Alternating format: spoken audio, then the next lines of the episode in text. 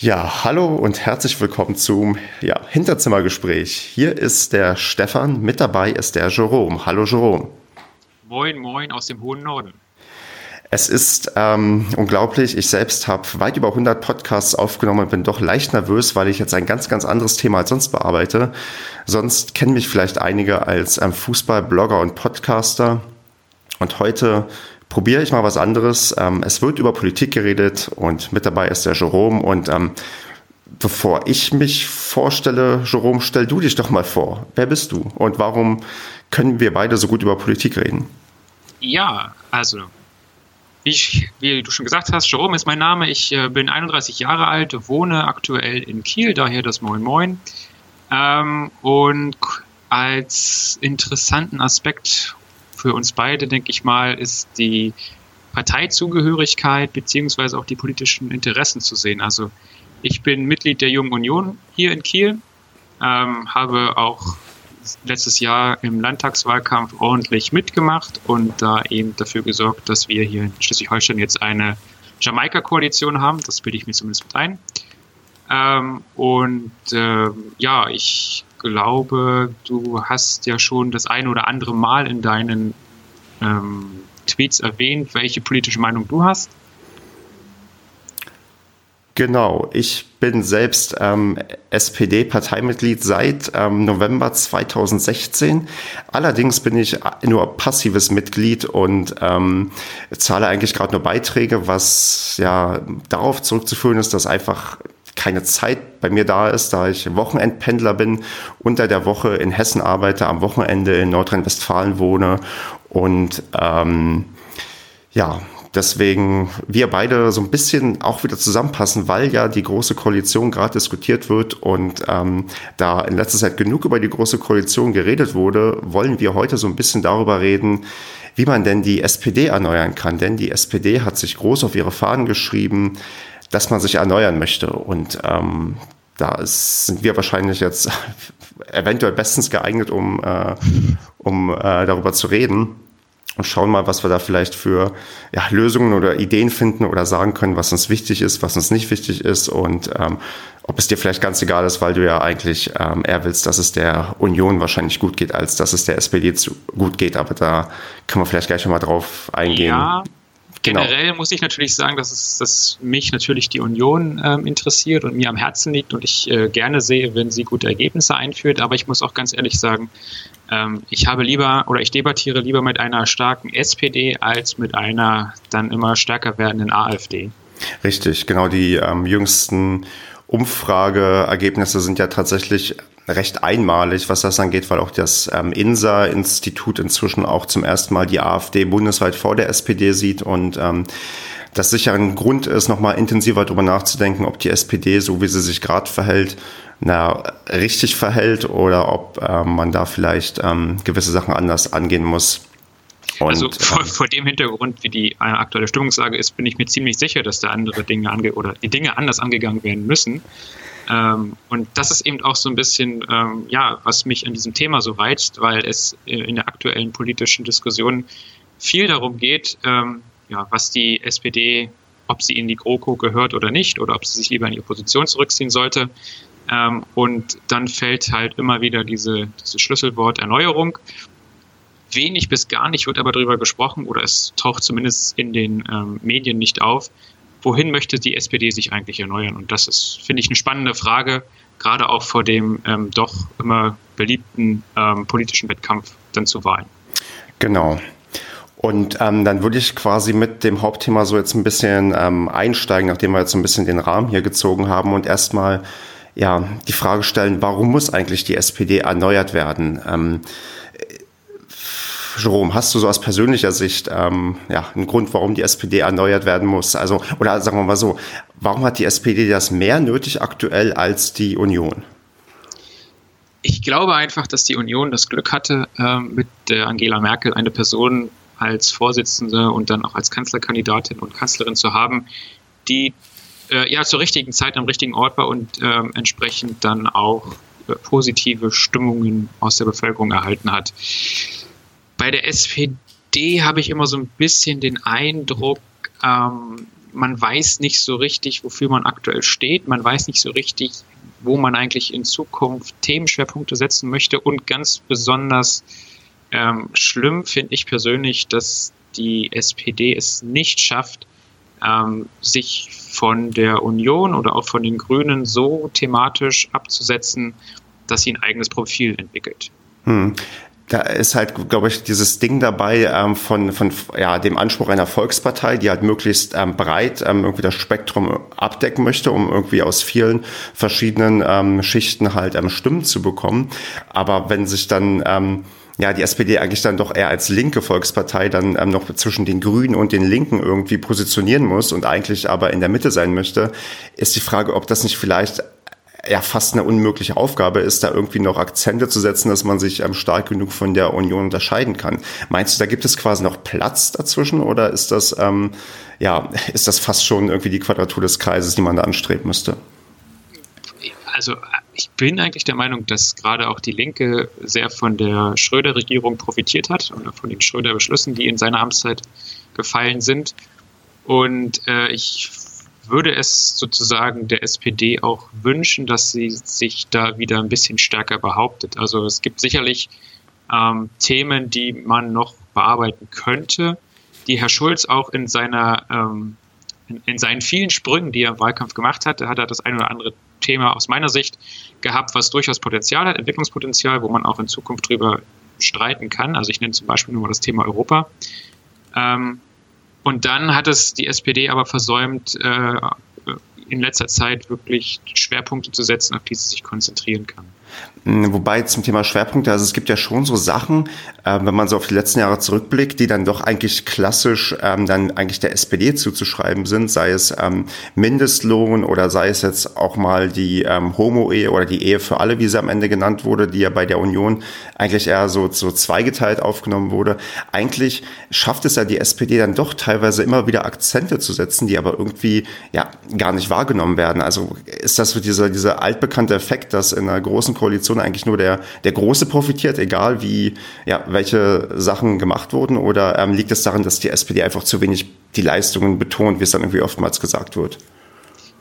Ja, also ich wäre fast für Letzteres. Also es ist halt in der heutigen Welt auch ein Thema, wie man äh, das, was man geleistet hat, verkauft. Und wenn ich mich so an die erste Merkel-Regierung erinnere, da waren äh, CDU und SPD fast gleich auf von den Stimmen her. Also es war ja die, das war ja relativ knapp und auch da hat es dann die SPD nicht geschafft, obwohl sie wirklich fast auf Augenhöhe war, äh, von den Stimmanteilen äh, positiv herauszugehen. Und das liegt meiner Meinung nach auch damit zusammen, dass, oder hängt damit zusammen, dass äh, die SPD es äh, gerne mal hat, sich in, ich sag mal, ja, wie soll man sagen, also in, im Weinen ist sie groß, im, im, im Profilieren und im Verkaufen bräuchte sie vielleicht noch die eine oder andere Nachhilfe.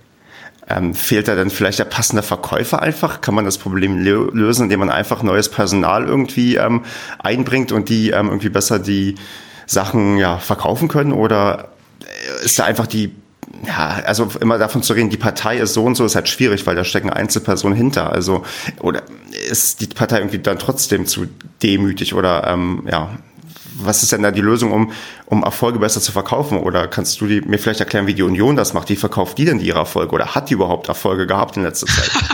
natürlich, natürlich. Nur. Oder sehr viele. Äh, ja, also ich, ich, ich glaube, es hängt auch viel mit den Personen zusammen. Also wenn wir nun mal, ich, ich bleibe jetzt mal bei der SPD und wenn wir dann nun mal an die an die großen äh, Kanzler denken, mit der, die mit der SPD in Verbindung gebracht werden, also äh, Helmut Schmidt, Willy Brandt und ich persönlich empfinde ihn jetzt nicht als großen Kanzler, aber auch Gerhard Schröder hatte eine gewisse Art, ähm, Leute mitzureißen und sich in den Vordergrund zu stellen und zu sagen, Leute, seine berühmte Basta-Politik, aber ähm, Leute, das, das machen wir jetzt so, das, das, äh, das haben wir äh, zu verantworten, das ist unser Erfolg. Ähm, und ich glaube einfach, dass es in der CDU da mehr Leute gibt, die sich entsprechend auch in der Öffentlichkeit ähm, so ja, positionieren und das entsprechend verkaufen. Aber das ist. Aber jetzt, aber, ja, jetzt, jetzt wäre doch mal, also jetzt habe ich die ganze Zeit erzählt, ich würde, mich würde doch mal interessieren, wie du das sozusagen aus der Innenperspektive siehst. Ähm, ich sag mal, wir sind ja nun beide dann in der Basis äh, mehr oder weniger aktiv, also oder gehören zur Basis der Parteien, ähm, die ja nun von der SPD auch äh, aktuell äh, befragt wird, ob man nun in die GroKo geht oder nicht. Ähm, wie siehst du das denn aus in, in, in, deiner eigenen Partei von unten gesehen? Also gibt es da hm, ja, Personaldebatten, die geführt werden müssen, oder siehst du das eher auf der thematischen Seite? Es ist wahrscheinlich ein gesunder Mix aus beidem, wie so oft. Also Personaldebatten werden ja gerade ähm, in, in Überfluss geführt, weil ähm, ja Schulz erst Außenminister, dann doch nicht Außenminister. Jetzt soll quasi ähm, Andrea Nahles ähm, die komplette Führung quasi übernehmen. Und da gab es dann wieder Leute, die sagten, nee, man muss vielleicht ein bisschen anders ähm, darüber diskutieren, wer jetzt den Parteivorsitz übernimmt und wer nicht. Ähm, das sind so alles so Sachen, die ja, die da negativ reinspielen. Also ein Problem, was wir auf jeden Fall bei der SPD haben, ist, dass ähm, du A, gerade also kein, man hat mal so von Siegertypen geredet, ja. Man hat, ich habe mal irgendwo gelesen, dass ähm, die aktuelle Parteispitze, da sind quasi nur Verlierer drin. Irgendwie, ja, es wurden lauter Landtagswahlen verloren, dann jetzt die Bundestagswahl wurde ähm, ja eigentlich sang- und klanglos verloren. Und oben sind ja die Leute, die irgendwie nicht damit verbindest, dass die was Positives erreicht haben, sondern irgendwie ja Leute, die was verwalten und irgendwie, dem man vielleicht noch nachsagt, ja, vielleicht ähm, ja, geht es ja am Ende doch nur um die eigene persönliche Karriere. Also ähm, da ist sicherlich eine Sache, wo man ansetzen muss und auch thematisch ist es halt, ähm, man redet immer davon, dass es fehlt halt diese große Vision, diese große Marschrichtung, welche Richtung es geht. Ich habe da eigentlich eine recht klare Vorstellung, ähm, weil ich doch gehörige Probleme in Zukunft sehe, wo ähm, die SPD, die sich ja immer gerne als ähm, ja, als Vertreter des kleinen Mannes, des Arbeiters irgendwie sieht, wo die quasi ähm, auch Akzente setzen kann. Weil mich als, wir beide sind junge Menschen, wir sind beide 31 Jahre alt, mich treiben Sachen ähm, rum wie Rente, habe ich in meinem äh, im hohen Alter noch, also kriege ich überhaupt eine vernünftige Rente? Wie lange muss ich arbeiten? Wie sieht's aus mit der ähm, Digitalisierung? Muss ich vielleicht in zehn Jahren gar nicht mehr arbeiten, weil mein Job von der Maschine erledigt wird? Das sind so Sorgen, die die, sagen wir mal, die arbeitende Bevölkerung jetzt durchaus entwickeln kann und wenn sie sie jetzt noch nicht hat, die vielleicht irgendwann kommt. Und das ist eine Sache, da müsste eigentlich, würde ich eigentlich eine, eine linke Volkspartei sehen, die sagt, okay, wir kümmern uns genau um diese Menschen, die, ähm, ja, die wir eigentlich vertreten wollen. Du hast gerade aus meiner Sicht schon einen wichtigen Punkt angesprochen, nämlich du hast jetzt von dir aus gesagt, du siehst Themenfelder, die in der Zukunft klassischerweise von der SPD besetzt werden sollten. Hm dann will ich doch mal die ganz ketzerische Frage stellen, ähm, ist dieser Urgedanke der Sozialdemokratie heute überhaupt noch zeitgemäß? Und da möchte ich nicht nur auf Deutschland schauen, sondern auch mal äh, ja, europaweit ähm, gucken. Also wir haben ja nicht nur bei uns, oder nicht, die SPD hat ja nicht nur bei uns diese Probleme, ähm, auch in Frankreich, den Niederlanden, Griechenland etc. geht es der Sozialdemokratie ja momentan nicht gerade gut.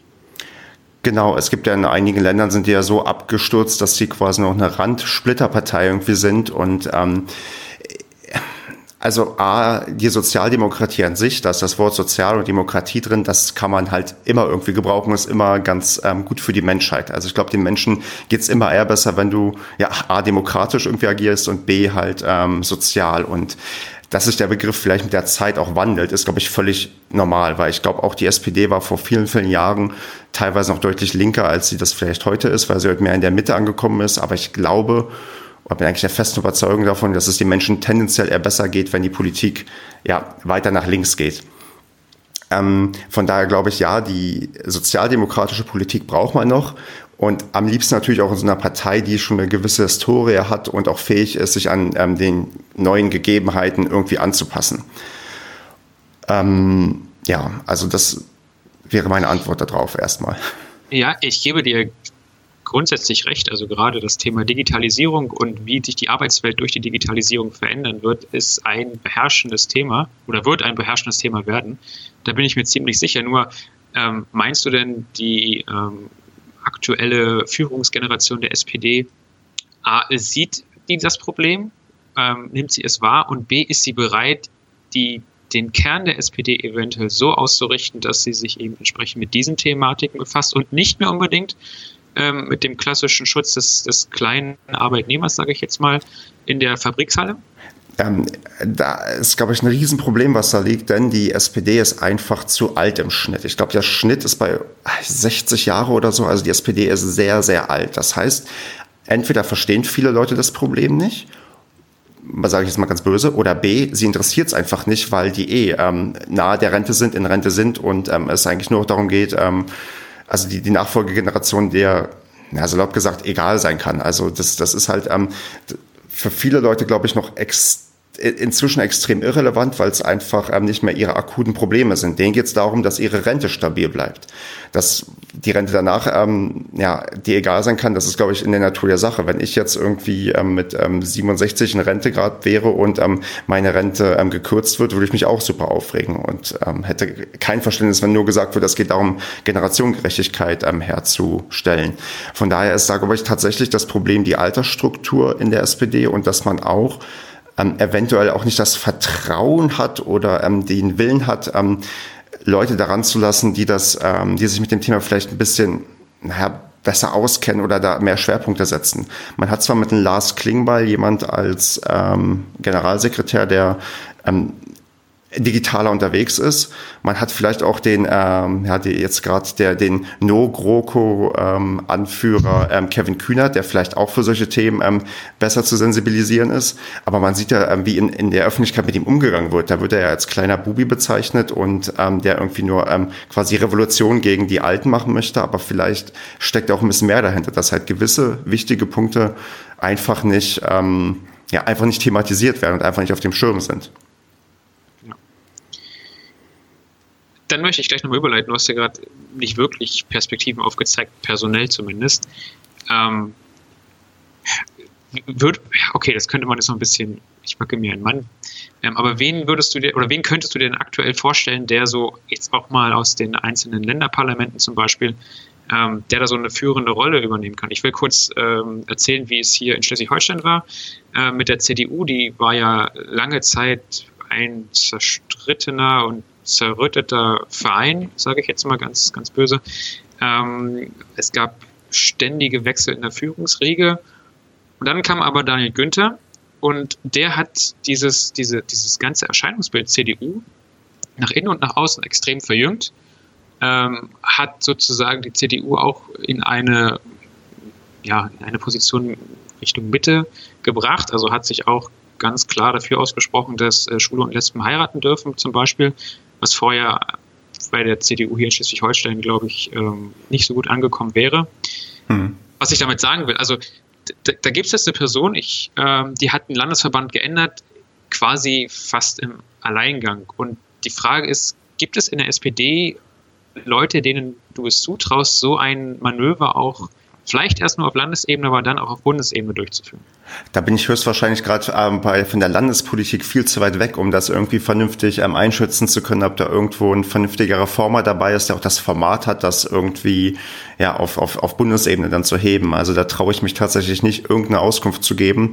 Und ähm, also was, sagen wir mal so, was mir eigentlich Hoffnung gemacht hat, war ähm, der letzte ähm, Parteitag, ähm, wo man ähm, über darüber diskutiert hat, ob man ähm, ob man überhaupt in die Verhandlungen zur großen Koalition geht oder nicht ich glaube, da hat man, da hat eigentlich die SPD durch diese starke Diskussionskultur, die da herrschte, durch die verschiedenen Meinungen, die da irgendwie zusammengekommen ähm, gekommen sind, aufeinandergeprallt sind, sich mal wieder als irgendwie lebhafte demokratische Partei gezeigt, äh, wo es eigentlich nicht darum nur geht, dass irgendwie ähm, ja Regierungsposten verteilt werden, man irgendwie ähm, aus, ja, aus, aus der Not heraus in die Regierung eintreten muss, sondern dass aktiv diskutiert wird.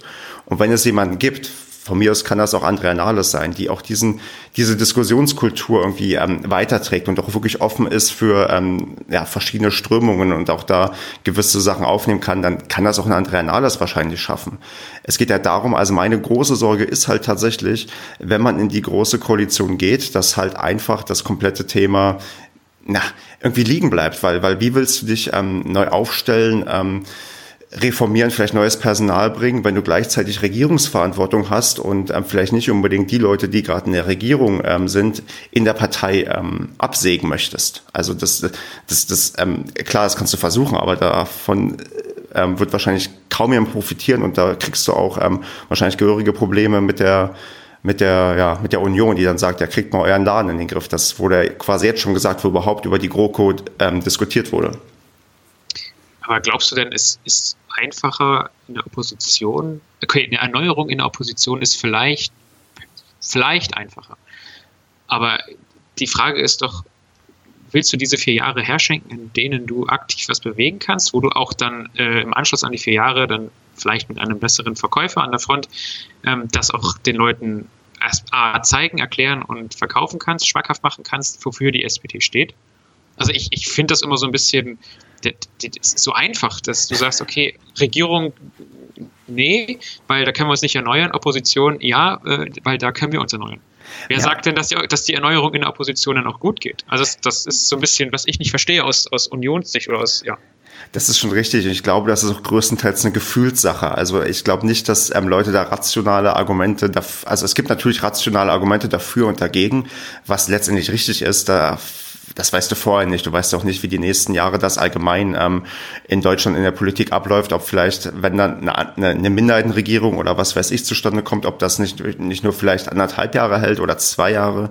Also das ist natürlich alles wenn man ehrlich ist, eine Gefühlssache. Und äh, mein Gefühl ist halt, das hast du ja gerade auch gesagt, es ist einfacher, ähm, sich zu erneuern, wenn du halt nicht in so einer Regierungsverantwortung bist, weil du dich dann viel, viel besser ja, profilieren kannst irgendwie und sagen kannst, nee, ähm, man muss das anders machen und ähm, du profitierst also du gehst auch vielleicht eine Art Wette ein, ähm, dass du davon profitierst, wenn es halt für die ähm, Union in den nächsten Jahren schlecht läuft, dass du dann sagen kannst, ja, wir hätten das ja viel besser gemacht.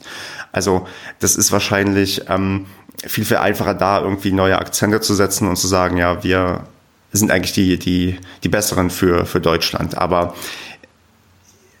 ich sehe auch das Problem, wenn du es, ähm, wenn du halt diese, diese große Koalition ähm, verweigerst, dass natürlich ähm, dir das auch anfänglich erstmal eine ganze Menge Leute übel nehmen werden. Selbst die FDP wurde ja, zumindest laut aktuellen Umfragewerten, auch abgestraft dafür, dass die halt die Jamaika-Koalition hat platzen lassen. Die, ähm, die stabilisieren sich zwar wieder so ein bisschen, aber sind, glaube ich, immer noch von den kleinen Parteien gerade die kleinste von den Umfragewerten. Also das ist natürlich mit Risiko verbunden, weil die Frage ist ja, wie tief kann die SPD noch fallen und wie tief sollte sie noch fallen?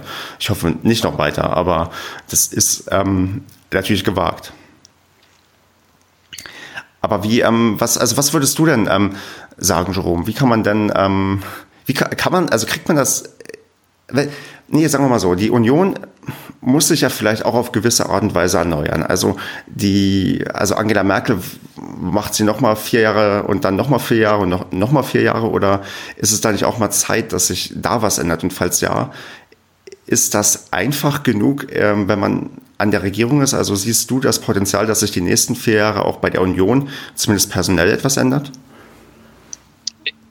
Also ganz persönlich glaube ich, dass äh, Angela Merkel nicht nochmal vier Jahre lang regieren kann und nichts aufbauen kann nebenher, weil ich bin mir sicher, oder ich, ich glaube zumindest, dass sie sich jetzt schon für 2017 schwer getan hat, Ja zu sagen zu einer erneuten Kandidatur. Und äh, dementsprechend glaube ich, dass das auch ihre letzten vier Jahre sein werden. Ich hoffe es, dass äh, es auch in der Union eine, ich sag mal, kleine Erneuerung gibt, ähm, dass es eben auch junge Leute, junge Leute auch eingebunden werden in wichtige Aufgaben. Ähm, und in der Regierung hast du eben die Chance, über Ministerposten Leute A, der, der Öffentlichkeit bekannt zu machen, Popularitätswerte zu steigern und äh, denen auch so ein bisschen die Möglichkeit zu geben, sich in diesem ja, in, in dieser neuen Welt zurechtzufinden. Das ist mal ganz salopp ausgedrückt. Hm. Siehst du denn äh, Möglichkeiten, dass sich die Union auch oder, oder überhaupt die Notwendigkeit, dass sich die Union auch thematisch irgendwie erneuern muss? Also, dass man jetzt in Anführungsstrichen weiter nach rechts wandern muss? Ja, es wäre fast eine, eine, Thematik für eigene Folge. Also, ähm, es, ich persönlich bin nicht der Meinung, dass sich die CDU groß nach rechts orientieren sollte. Das ist, ähm, wird von einigen Politikern und auch einigen Landesverbänden vielleicht so interpretiert. Ähm, gerade da, wo es vielleicht auch Probleme mit der AfD gibt oder wo man das Ergebnis der AfD äh, nicht so stark eingeschätzt hat wie vor den Wahlen. Ähm, ich bin der Meinung, dass Angela Merkel es richtig gemacht hat, die CDU weiter in die Mitte zu rücken. Ähm, es sollte halt, wie du vorhin zur SPD gesagt hast, äh, Mitte-Links, sollte die CDU eine, eine Mitte-Rechts-Partei sein, mit natürlich dem der Mitte und nicht dem Rechts zuerst in dieser hm. Aufzählung. Aber hat sie nicht, also gefühlt, wenn man sich den ähm, aktuellen ähm, Koalitionsvertrag ansieht, ähm, der hier rumliegt, ähm, ist ja die Union fast schon irgendwie eher eine Mitte-Links-Partei geworden als überhaupt ähm, noch irgendwie Mitte-Rechts, weil ja doch sehr, sehr viele, also gefühlt sehr, sehr viele ähm, SPD-Inhalte dann am Ende drin gelandet sind. Und wenn ich dann noch die Ministerpostenverteilung sehe, dann ist doch quasi ja die Union fast ähm, gezwungen weiter, ähm, also zumindest weiter wieder in Richtung ähm, ja, Mitte-Rechts zu gehen, weil man, weil die Union ja inzwischen fast die, die SPD quasi ersetzt. Ja, man könnte es auch so sagen, dass die SPD gut verhandelt hat. Dass sie ihre, das Bedrohungsszenario, was aktuell ja existiert, dass sie das gut eingesetzt hat in den Verhandlungen. Und dass dann vielleicht die ein oder andere, das ein oder andere Bonbon seitens der Union nötig war, damit man auf der SPD-Seite ein gutes bis sehr gutes Ergebnis präsentieren. Aber kommt das in der Öffentlichkeit so an? Also klar, man hat da mal getitelt irgendwie, ja, dass die SPD eigentlich so mehr oder weniger der Verhandlungssieger ist und man hat sich über die Ministerposten aufgeregt. Aber meinst du, dass man dann bei der nächsten Wahl in dreieinhalb Jahren ähm, sich erinnert, stimmt, die SPD hat echt viel durchgebracht oder ähm, ist da nicht wieder die Gefahr, dass man sagt, Mensch, die Regierung, Regierung hat ja gute Arbeit geleistet, dann wählen wir wieder die Union, denn die haben ja die, die, ja, das, das, das führende Wort gehabt persönlich hoffe ich natürlich, dass möglichst viele Wähler sagen, die Union hat gute Regierungsarbeit geleistet und sie verdient meine zwei Stimmen. Ganz klar. Aber ähm, da komme ich nochmal zurück auf das, das, das Problem oder die Herausforderung, äh, auch in der aktuellen Medienwelt, du musst dich gut verkaufen können. Und auch die SPD hätte die Chance in einer großen Koalition, die Akzente zu setzen, die ganz klar die SPD-Handschrift tragen. Und dann muss es im nächsten Schritt auch möglich sein, für die SPD das äh, entsprechend ähm, ja, zu, zu verkaufen, zu, zu bewerben bei den Wählern. Das Ding ist, die Akzente sind vielleicht am Ende doch zu klein, weil A, du löst die Rentenfrage nicht vernünftig. Ich glaube, man will da, also gut, man verschenkt ähm, an ähm, ja die ältere Generation jetzt gerade ein paar Geschenke, aber quasi äh, für die nachfolgenden Generationen will man irgendwie, glaube ich, nur eine Kommission einsetzen und gucken, wie man das irgendwie hinbekommen kann. Man hat ähm, kein also so dieses, ähm, ja, das Flaggschiff irgendwie fehlt. Also sei es ähm, die Bürgerversicherung, die jetzt, ähm, über die kann man streiten, auch, äh, auch in der SPD. Da, ähm, aber es wäre halt so ein Ding, wenn man sowas irgendwie durchkriegt, was nicht nur so, so, so minimale Akzente trägt, sondern irgendwie so ein richtig fettes Ding, sei es wie der Mindestlohn, dass man, ähm, dass man das verkaufen kann. Aber siehst du in einem aktuellen Koalitionsvertrag irgendeine Sache, die man so richtig als, ja, pures SPD-Ding verkaufen kann, was nicht nur eine kleine Sache ist, sondern was eine richtig, richtig große Sache ist? Also irgendwas, was, also in Anführungsstrichen irgendwas, was die Union richtig stört, dass das im Koalitionsvertrag ähm, gelandet ist. Gibt es sowas? Nein, ich glaube, das, das größte Ärgernis äh, sind die Ministerposten oder die, die, die Ministerien, wie sie verteilt wurden. Ich, das hat sich ja auch in der öffentlichen Debatte sofort niedergeschlagen. Ähm, und das ist dann wieder so eine Frage, ähm, musste ich denn als SPD äh, ein großes Leuchtturmprojekt, wie es so, so schön heißt, haben, dass ich das lässt sich gut intern verkaufen, siehe Mindestlohn. Hat es die, der SPD genutzt, dass sie, das, dass sie den Mindestlohn durchgedrückt hat in der Koalition? Da fehlt halt der externe Verkäufer, der dir das ähm, schmackhaft macht. Ja, oder vielleicht äh, ist es dann in der heutigen Zeit gar nicht so unclever, wenn du die Ministerien inne hast, die in der Bevölkerung die, das meiste Aufsehen erregen und im Zweifel auch äh, ähm, am populärsten sind. Also ja. Wenn, ich, ich sag mal so, das Finanzministerium war vor Schäuble ja kein so gutes Pflaster. Also wenn ich dann an die SPD ähm, Minister denke, die da auch das ein oder andere Mal ins Fettnäpfchen getreten sind oder sich die Hand verbrannt haben. Ähm, klar musst du die Ministerien auch dann mit den entsprechenden Leuten besetzen, die das ausfüllen, aber ja, ja, also kein Leuchtturmprojekt. Es gibt nichts, woran sich die SPD-Mitglieder jetzt sozusagen aufhängen können und sagen können, ähm, das, das ist das, was uns versprochen wurde. Das trägt eindeutig unsere Handschrift. Das ist unsere, unsere Herzensangelegenheit. Ja, richtig. Aber es gibt halt die Chance, durch die Ministerien da auch auf der Bühne, Tagesschau und Co.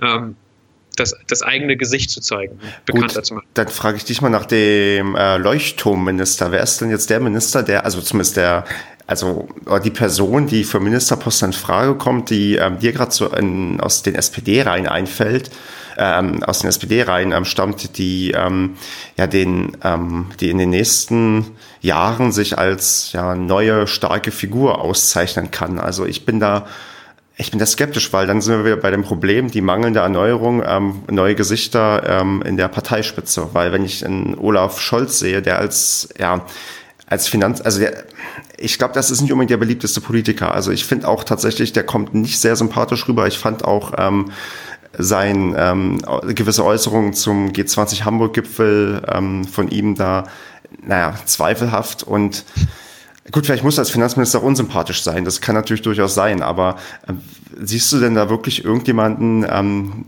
jetzt wieder die Frage, auf, auf, wen, auf den du neidisch rüberguckst, den du gerne bei der Union hättest, weil er so ein ähm, sympathischer oder sie so eine sympathische Person ist? Mm, nein. Also unter den aktuellen, die da gehandelt werden. Nein. Und das ist eben doch dann die Chance, dass du in so einer Situation jemanden nach vorne bringst, der vielleicht nicht so in jedermanns Gedächtnis war.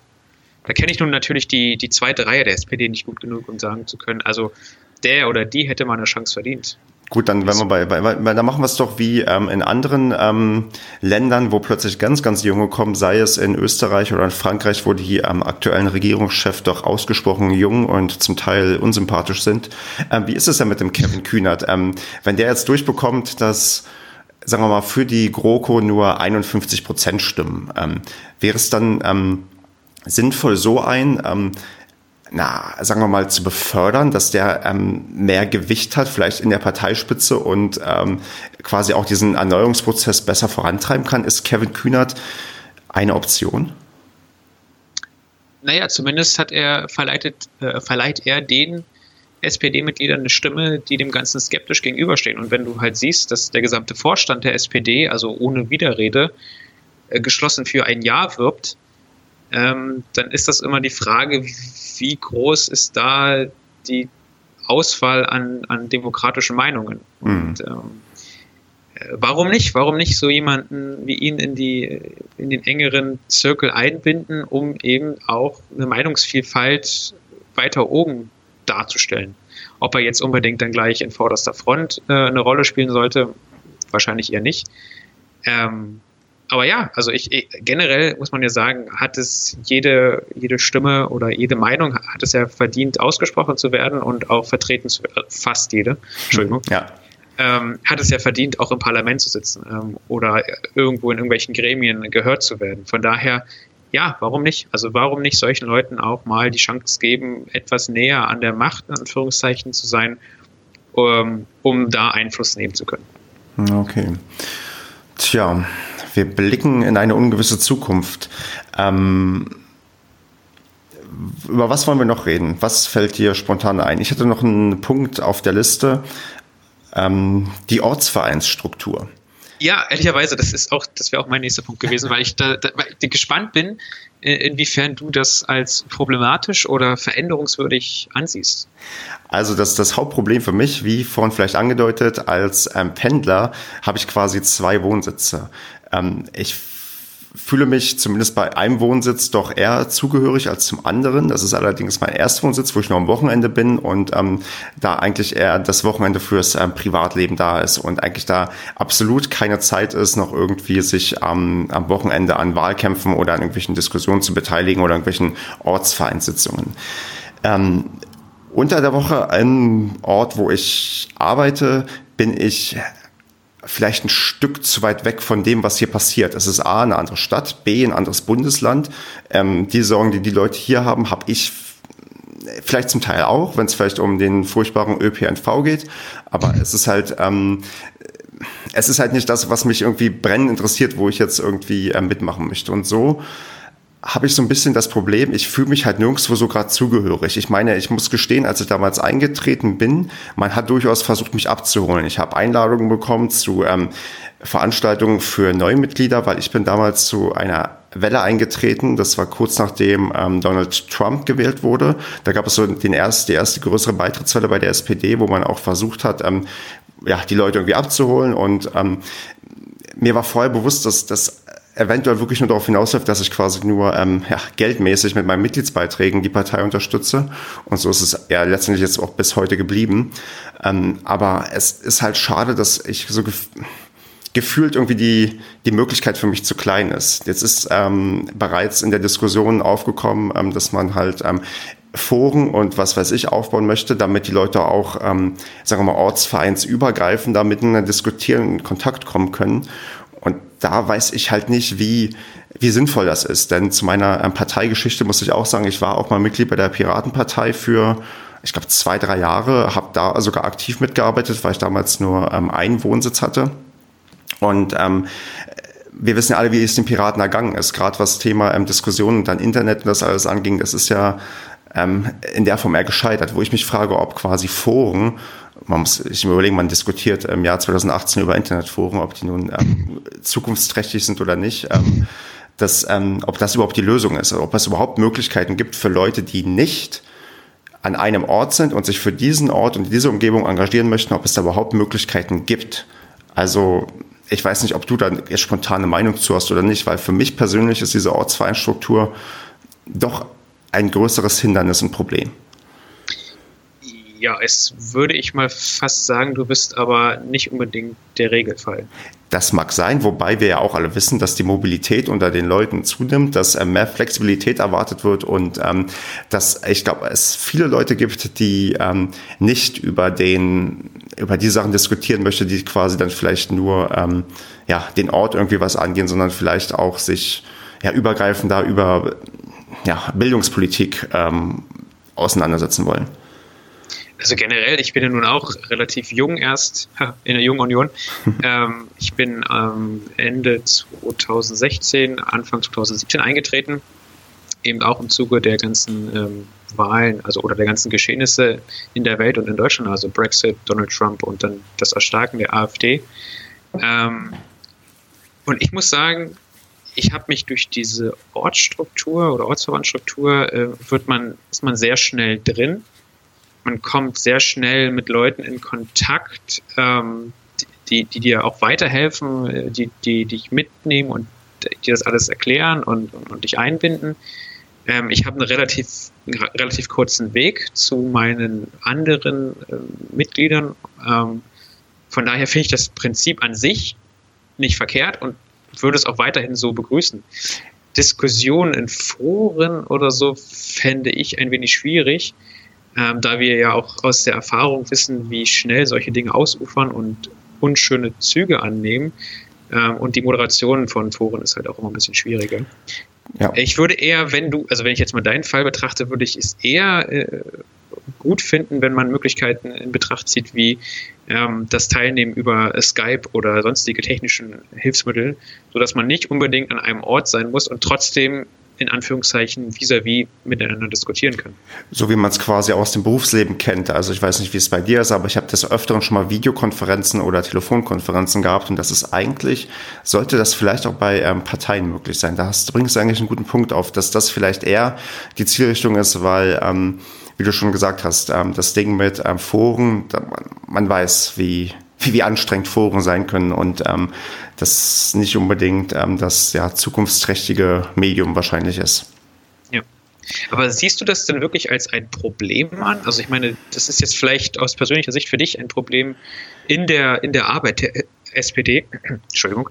Ähm, aber an sich äh, ist doch ist doch die Struktur der Ortsverbände in der nee. SPD kein Problem. Nee, das ist richtig. Äh, du hast schon recht. Also ich wollte, an die würde ich auch nicht rütteln. Ich glaube, das ist, äh, wie du schon meinst, ähm, vernünftig, weil du hast irgendwie so einen festen Ort, wo du Leute hast, die du ansprechen kannst, die auch irgendwie, ja, auch erste Ansprechpartner sind. Das macht an sich schon Sinn. Die Frage ist, ob man parallel ähm, gerade durch es ist ja tatsächlich so, durch ähm, das Internet und durch die Vernetzung der ganzen Welt und die modernen Kommunikationsmittel hast du ja wirklich die Chance, dich ähm, viel, viel übergreifender auszutauschen und miteinander ähm, zu reden und dich zu organisieren. Und ähm, da fehlt vielleicht auch noch irgendwie das, das kluge Konzept, wie man das in geregelte ähm, Bahnen irgendwie steuern kann, dass quasi nicht, ähm, wie das so typisch ist im Internet, dass alle kreuz und quer reden, sondern dass man ähm, ja irgendwie gebündelt gemeinsam reden kann. Also da würde ich jetzt erwarten, dass es da innovative Konzepte gibt oder innovative Ideen, dass man da zumindest ähm, ja, irgendetwas hat. Aber ich merke, ich bin sehr abstrakt, weil ich da vielleicht auch A nicht äh, kreativ genug bin und B auch nicht weiß, was es vielleicht sogar schon für Möglichkeiten gibt. Und ähm, du mit deinem Vorschlag ähm, bezüglich Skype ist, bist du wahrscheinlich schon ja, recht nah an einer einfachen Sache dran, die auch nicht besonders viel Kreativität ähm, benötigt. Vielleicht frage ich mal beim Ortsverein ähm, nach und ob man mich mal, ob es da Möglichkeiten vielleicht gibt. aber wenn wir schon mal auf dieser sehr niedrigen Ebene sind, hm. fühlst du dich denn ähm, von der SPD als Partei und von den äh, handelnden Personen abgeholt in der aktuellen Diskussion? Also hm. findest du diese, die, dieses Abstimmen, GroKo ja oder nein, findest du es gut? Und wenn du es gut findest, sind denn Argumente für dich ausreichend von beiden Seiten ausgetauscht? und auch adäquat präsentiert worden? Also ich, ähm, ich finde es gut, dass man ähm, abstimmen kann, weil es frühzeitig bereits angekündigt wurde, dass man ähm, die Mitglieder befragen möchte. Von daher bin ich da ähm, Gerade auch wenn man ja die doch rege Diskussionskultur in den letzten Wochen sieht, ähm, ist das, glaube ich, ähm, ähm, ein tolles Zeichen auch für die Basis, auch eine Art Wertschätzung, weil es halt nicht, glaube ich, nicht selbstverständlich ist, weil die Union halt auch einen anderen Weg geht und ähm, das ähm, so nicht macht.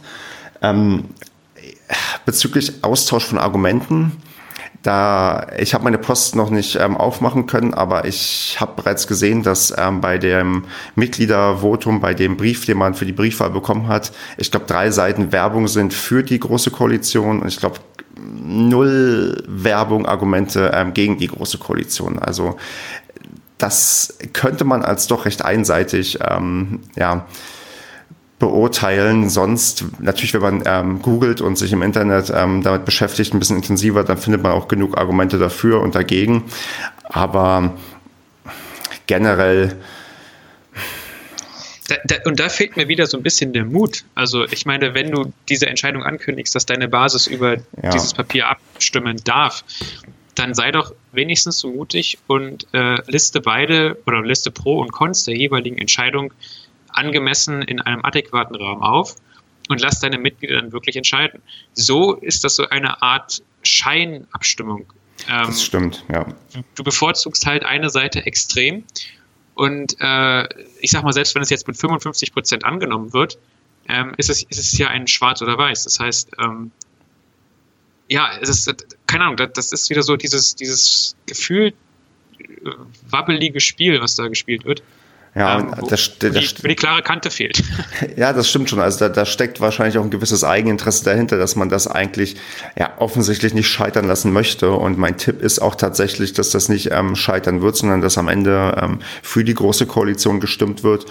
Aber ähm, ja, da hast du schon recht. Also da wäre es wünschenswert, wenn man wirklich ähm, ja auch vielleicht dieses Risiko eingeht und sagt, ja, okay, wir, wir sind hier fair, wir sagen, ähm, das spricht dafür, das spricht dagegen, oder die Leute sagen, dass das dafür spricht und die Leute sagen, dass das dagegen spricht. Und ähm, dann schauen wir, was am Ende dabei herauskommt. Und so, ja, wenn du jetzt siehst, dass ähm, irgendwelche, ich nenne es mal Altstars wie Gerhard Schröder oder, oder Rudolf Scharping auch noch sagen, dass man bloß für die ähm, große Koalition stimmen soll, was mich so aufregt, weil ähm, ich, ich erinnere mich, ich habe ähm, vor einiger Zeit mal ähm, eine ähm, Reportage über Gerhard Schröder gesehen, vor, die ist ein, zwei Jahre alt im ZDF gelaufen.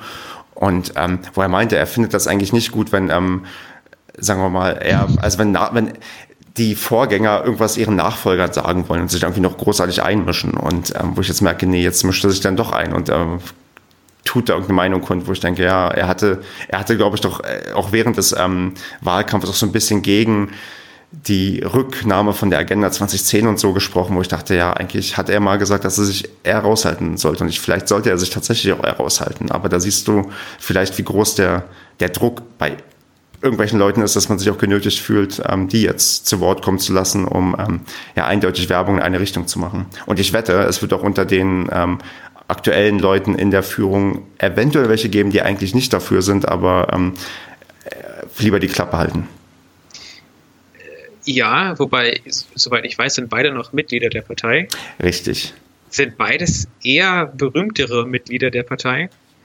Und von daher würde ich es ihnen schon zugestehen, ähm, ihre Meinung kundzutun und zu sagen, ähm, bitte stimmt für Ja, das, weil ich äh, denke, das wäre die bessere Option für die SPD. Also das finde ich immer noch akzeptabel. Ich fände es halt schwieriger, wenn wenn äh, wirklich reingeredet wird oder wenn sozusagen äh, im Nachgang gesagt wird, also da hat die SPD aber schlecht verhandelt, das, das hätte, hätte es unter meiner Regie ja, okay. äh, nicht gegeben oder ähm, von daher, das, das würde ich denen schon zustimmen, also äh, zugestehen, weil ähm, ja, das ist halt, das ist halt eine Meinung, die sie auch öffentlich kundtun dürfen. Mensch, gucken wir, hätten wir beide mal vor fünf Jahren mit dem Podcast angefangen, dann hätte meine äh, Meinung vielleicht jetzt auch Gewicht und man würde mich in irgendwelchen Zeitungen ja. zitieren.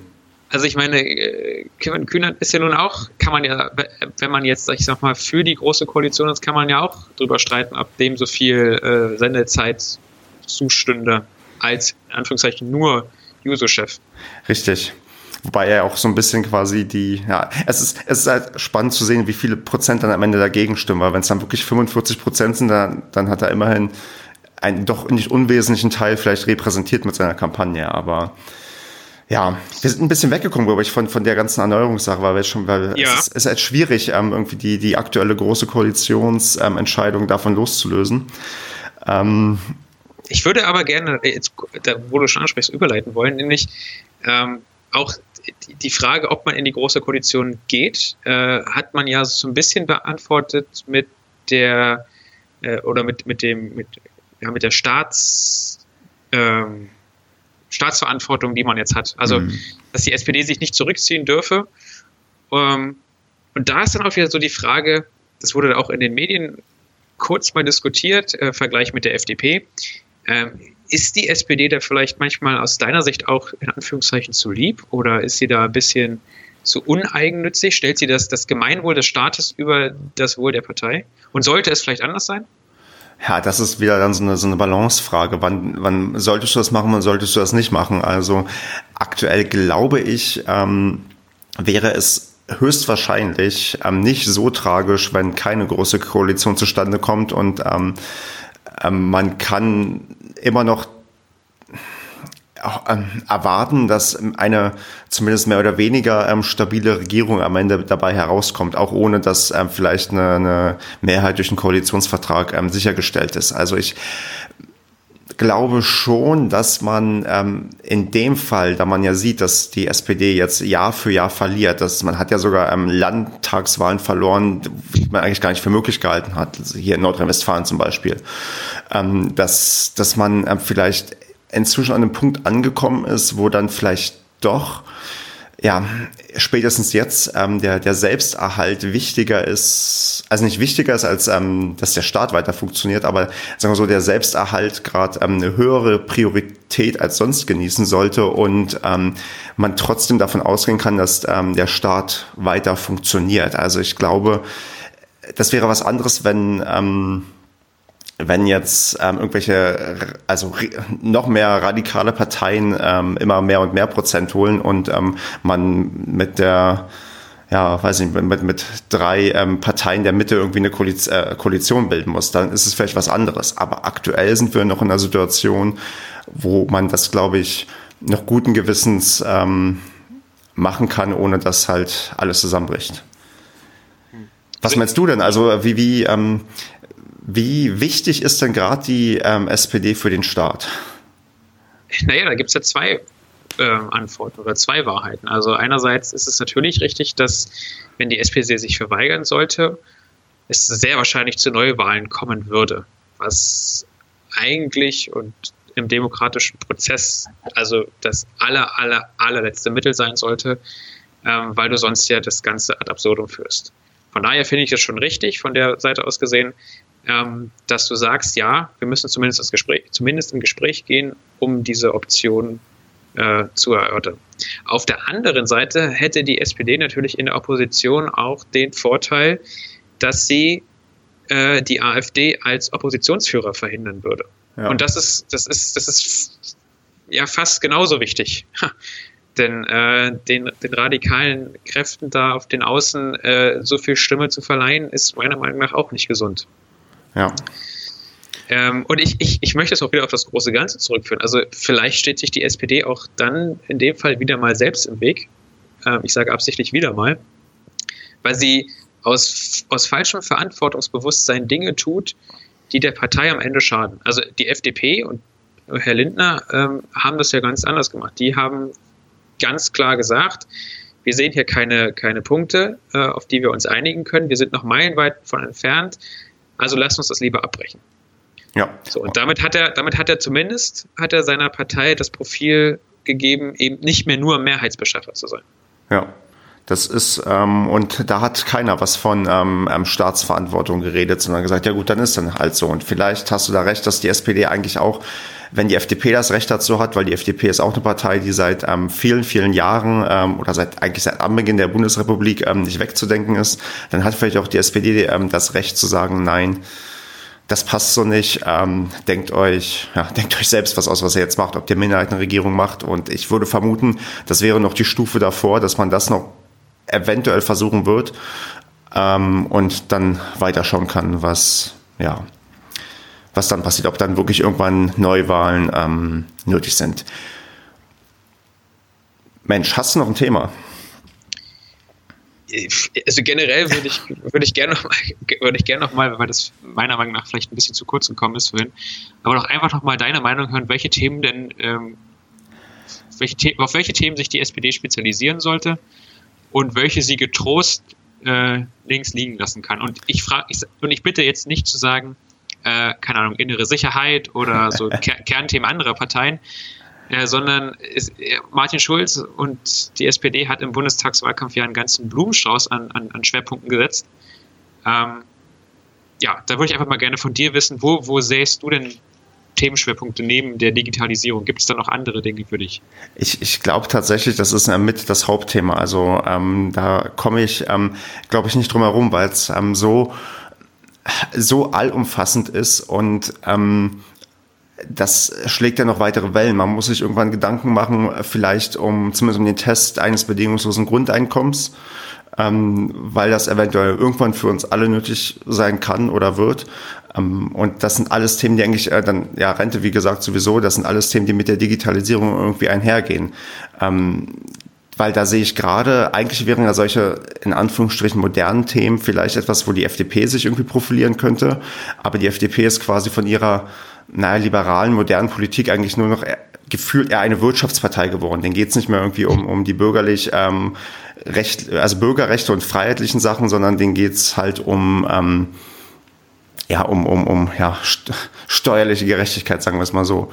Ähm, und das sind halt Sachen, die die SPD halt dann ja, vielleicht als größere Partei angehen kann, weil du da wirklich den, den, ähm, ja, sagen wir mal, den, den kleinen Mann oder auch den mittelgroßen Mann vertreten kannst.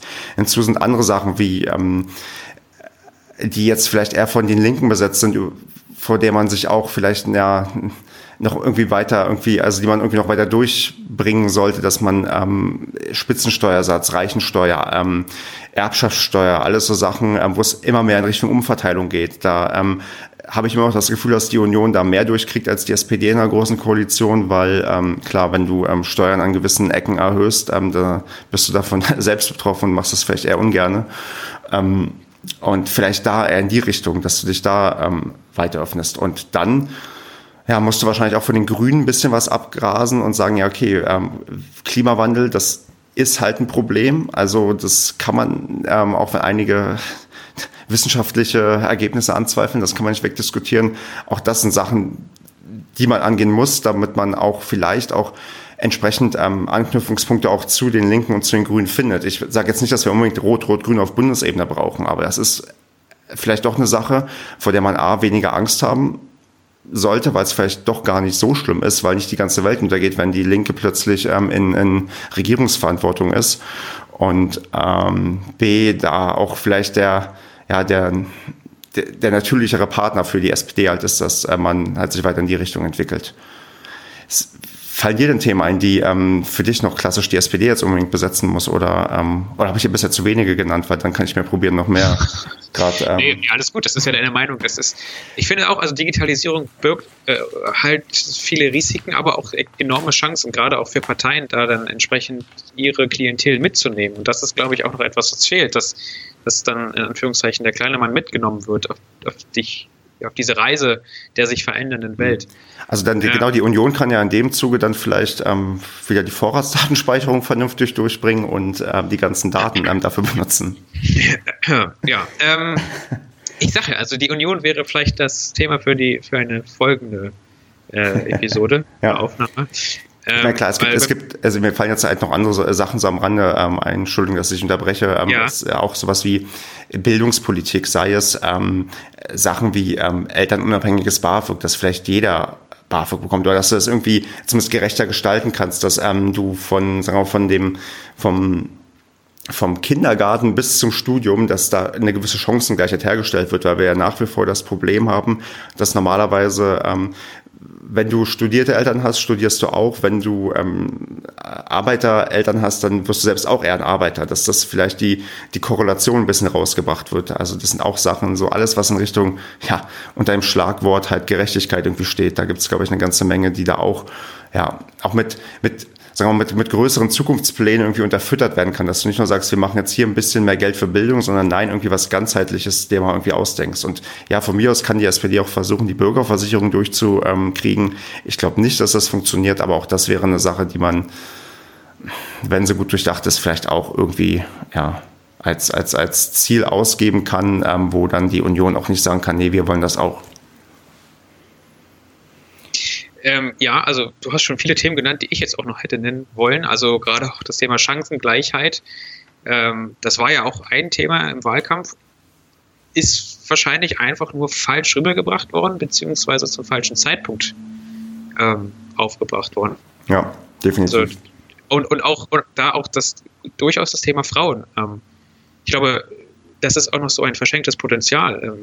Das ist ähm, sicherlich sollten, sollten wir uns alle da bemühen, äh, Frauen äh, da auch auf, also die, diese, diese Unterschiede, die es da noch gibt, dass wir die schnellstmöglich abbauen, ähm, um auch dann eben äh, eine größere Diversität vorzufinden. Mhm.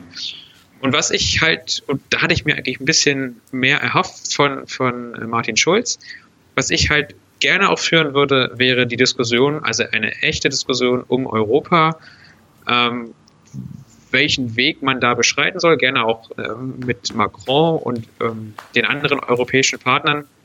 Also dass man das auch nochmal nutzt, um da auch wieder die Bevölkerung mitzunehmen. Also ähm, das ist immer, es fühlt sich immer so ein bisschen an äh, wie äh, so, so, so, so ein, ja, der einen Seite äh, sagen wir in internationalen Gesprächen, ja, wir möchten gerne ein, ein äh, integrierteres Europa. Auf der anderen Seite hier in, zu, zu Hause in Deutschland erzählen wir, ähm, äh, ja, liebe Leute, ihr braucht keine Angst zu haben, wir schützen euch vor Europa. Hm, ja. So fühlt es sich manchmal an. Ja. Ähm, und dann ist natürlich noch, und das sollte eigentlich ein urlinkes Thema sein, ähm, äh, das Thema Integration. Richtig, stimmt. Das Thema haben wir auch noch, was, glaube ich, auch also, wo, ja, wobei Integration, das kannst du, glaube ich, auch, also auch, ich glaube auch die Union hat Bestrebungen, ähm, Flüchtlinge hier zu integrieren und nicht nur, ähm, ja, nicht nur wieder schnellstmöglich zurückzuschicken, weil ähm, das auf kurz oder lang wahrscheinlich nicht so einfach möglich sein wird. Und ähm, das ist vielleicht sogar eine Sache, die man ähm, vernünftig in Kooperation ähm, ja, sich mal anschauen kann und ähm, ein ganzheitliches Konzept da irgendwie auch gemeinsam aufstellen kann, was ähm, dann ja auch funktioniert und was auch funktionieren wird, weil ich glaube tatsächlich, dass ähm, dass wir schaffen das, was Angela Merkel mal gesagt hat, dass das tatsächlich stimmt, auch wenn es so ein ähm, Satz ist, der bei vielen vielleicht negativ behaftet ist, aber ich glaube, ähm, mit wir, da ist sowieso eine gesamtheitliche Bevölkerung gemeint. Das kannst du nicht nur von der Politik aus machen, das können nicht nur die Flüchtlinge machen, das können nicht nur die Menschen machen, das müssen eigentlich alle zusammen wollen. Und ähm, ich glaube, da ähm, ist es schwierig, das nur auf einzelne Parteien ähm, irgendwie abzu, ja, irgendwie abzustellen, dass die dafür ähm, sich prädestinieren oder nicht. Ähm, ich glaube, das sollten und dürften und könnten alle ja, zusammen schaffen. Und da bin ich halt bei, bei dem wir schaffen das. Ja, richtig. Also natürlich heißt es nicht, wenn ich sage, äh, die SPD sollte sich den Themen ABC widmen, heißt es noch lange nicht, dass sich andere Parteien und gerade auch die Union damit nicht beschäftigen soll. Ähm, aber es gibt natürlich, oder ganz, ganz, ja, aus, aus der Natur der Sache heraus, gibt es ja unterschiedliche Auffassungen, wie man einzelne Dinge angeht. Und auch mhm. beim Thema Integration zum Beispiel ähm, gibt es ja schon Unterschiede, ob ich sage, ähm, offene Grenzen oder ob ich äh, ein kanadisches oder US-amerikanisches Modell fahre. Das ist richtig, genau. Aber da wären wir auch wieder bei einer komplett neuen Podcast-Episode. Genau. Genau. Der perfekte Teaser. Richtig. Und ähm, ich glaube, da würde ich jetzt fast die Brücke zur, äh, zum Ende irgendwie hier bauen wollen. Es sei denn, wir müssen, also natürlich könnten wir noch eine ganze Menge mehr ähm, Sachen beleuchten, äh, wie man die SPD erneuern kann und ähm, was der große Koalitionsvertrag für uns alle bedeutet. Aber ich würde hier, glaube ich, gerne einen Cut machen, außer du hast noch ein Thema, was dir extrem auf den Nägeln brennt. Nein, habe ich nicht. Ich würde nur gerne die Zuhörer, die es dann tatsächlich geschafft haben, bis hierhin zuzuhören, ähm, dazu ermuntern, ähm, da auch mal eigene Vorschläge äh, oder eigene Diskussionsbeiträge zu bringen. Also du hast ja auch schon ähm, auf Twitter die Möglichkeit geschaffen, dass man da zumindest äh, auf diesem Wege diskutieren kann. Genau, das ist den Aufruf, den ich jetzt sowieso noch ähm, zum Ende ähm, gestartet hätte. Ähm, das ist, wie vielleicht schon gesagt oder nicht gesagt, ähm, eine Pilotfolge. Wir probieren das jetzt zum ersten Mal, ähm, gucken A, wie hat es uns selbst gefallen, B, möchten wir sehr gerne hören, wie es euch gefallen hat und ähm, hätten da gerne dann Feedback als Kommentar. Auf Twitter sind wir gerade noch als ähm, ja, Ad Zweitprojekt unterwegs, weil ähm, ich eigentlich ähm, Fußball-Podcaster bin, aber nicht mein Fußball-Podcast mit ähm, irgendwelchen anderen Podcasts ähm, ja, vermischen wollte. Und ähm, ja, schreibt uns einfach, ich glaube, in da, wo wir veröffentlichen, könnt ihr auch Kommentare irgendwie drunter lassen, ob ihr ähm, das gut fandet, was ihr nicht so gut fandet, über was wir vielleicht auch noch reden sollen, ähm, welchen äh, welchen ähm, Mensch ihr hier sympathischer findet, den Bösen von der Jungen Union oder den, ähm, den Lieben von der SPD. Und ähm, ja, und dann gibt's vielleicht demnächst noch weitere Hinterzimmergespräche, in denen wir ähm, intransparent über Politik reden. Und ja, wird dann jetzt, Jerome, dir noch ein wunderschönes, ah nee, vielleicht sollte man noch so eine Abschlussfrage ähm, äh, stellen. Ähm, also, eine, also bei meinem anderen Fußball-Podcast wird am Ende mal getippt. Deswegen, ähm, Jerome, ähm, tippen wir jetzt mal, wie viel Prozent stimmen denn von der SPD-Basis für den großen Koalitionsvertrag? Ich tippe auf solide 68 Prozent. Ähm, ich tippe auf mh, mm, 60 Prozent. Und äh, mit diesen Zahlen ja, verabschieden wir uns. Ähm, wie gesagt, hinterlasst uns auf jeden Fall Feedback und ähm, tja, Jerome, dann bis zum nächsten Mal. Mach's gut. Bis zum nächsten Mal, Stefan. Danke. Tschüss. Ciao.